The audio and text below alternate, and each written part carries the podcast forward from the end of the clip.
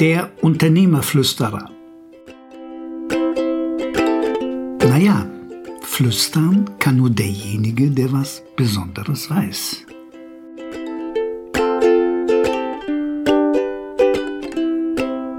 Ja, liebe Freunde, liebe Unternehmerinnen und Unternehmer, heute ein Thema, das starte ich mal etwas unkonventionell. Mein heutiges Thema heißt Streiten ist Zeitverschwendung. Und was noch viel schlimmer ist, Streiten ist Energieverschwendung. Das Gras ist blau, sagt der Esel zum Tiger. Nein, das Gras ist grün, antwortet der Tiger. Ein Streit brach aus, eskalierte und sie gingen zum König der Tiere, dem Löwen, um den Streit zu schlichten. Als der Esel den Platz erreichte, an dem der König auf seinem Thron saß, beginnt er zu schreien, Eure Majestät, ist es wahr, dass das Gras blau ist? Der Löwe antwortete, ja, natürlich ist das Gras blau. Der Esel ist begeistert und sagt, der Tiger widerspricht mir und nervt mich, bitte bestrafe ihn. Der Löwe denkt nicht lange nach und verkündet, der Tiger wird mit einem Monat Schweigen bestraft. Der Esel springt glücklich und zufrieden weiter und wiederholt, das Gras ist blau, das Gras ist blau, das Gras ist blau. Der Tiger nimmt seine Strafe an. Er fragt den Löwen, Eure Majestät, wofür habt ihr mich bestraft? Immerhin ist das Gras grün, oder? Der Löwe nickt zustimmend, das Gras ist tatsächlich grün. Der Tiger ist überrascht und fragt, warum bestraft ihr mich denn? Der Löwe das hat nichts mit der Frage zu tun, ob das Gras blau oder grün ist. Es geht darum, dass du Zeit verschwendest, um eine sinnlose Frage zu klären und darüber zu streiten. Du bist ein intelligentes und tapferes Tier. Verstehe, die schrecklichste Zeitverschwendung und Energieverschwendung ist, mit einem Dummkopf zu streiten, einem Dummkopf, dem Wahrheit nicht wichtig ist. Ein Dummkopf will nur seinen Überzeugungen und Illusionen, dass die siegen.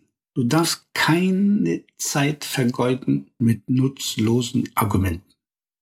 Es gibt Leute, die die Wahrheit nicht akzeptieren, da sie nicht in ihr Weltbild passt.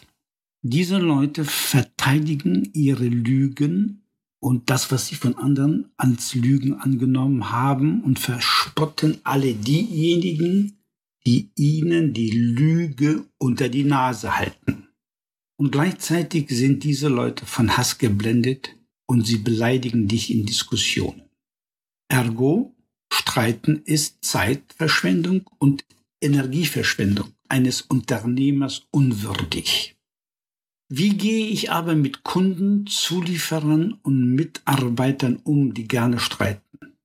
Wenn du mich fragst, es gibt nur eine Lösung. Trenne dich von denen, sie sind nicht fähig, eine Geschäfts- und Arbeitsbeziehung zu pflegen.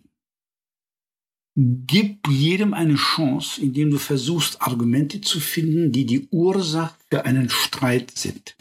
Ich habe ein einfaches Beispiel aus dem Hotelgewerbe. Eine Freundin hat ein Hotel auf der Halbinsel von Saint-Tropez von Papa geerbt. Sie hat aber null Talent, ein Hotel zu führen. Da hilft ihr auch nicht, dass sie in Lausanne an der Hotelfachschule drei Jahre studiert hat. Also sie hat wirklich null Talent.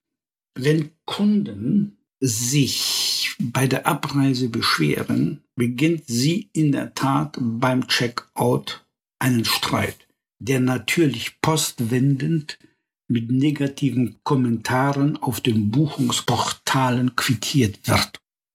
Der tiefer liegende Grund für die Beschwerden ist in der Regel, dass sie sich um die Gäste nicht kümmert.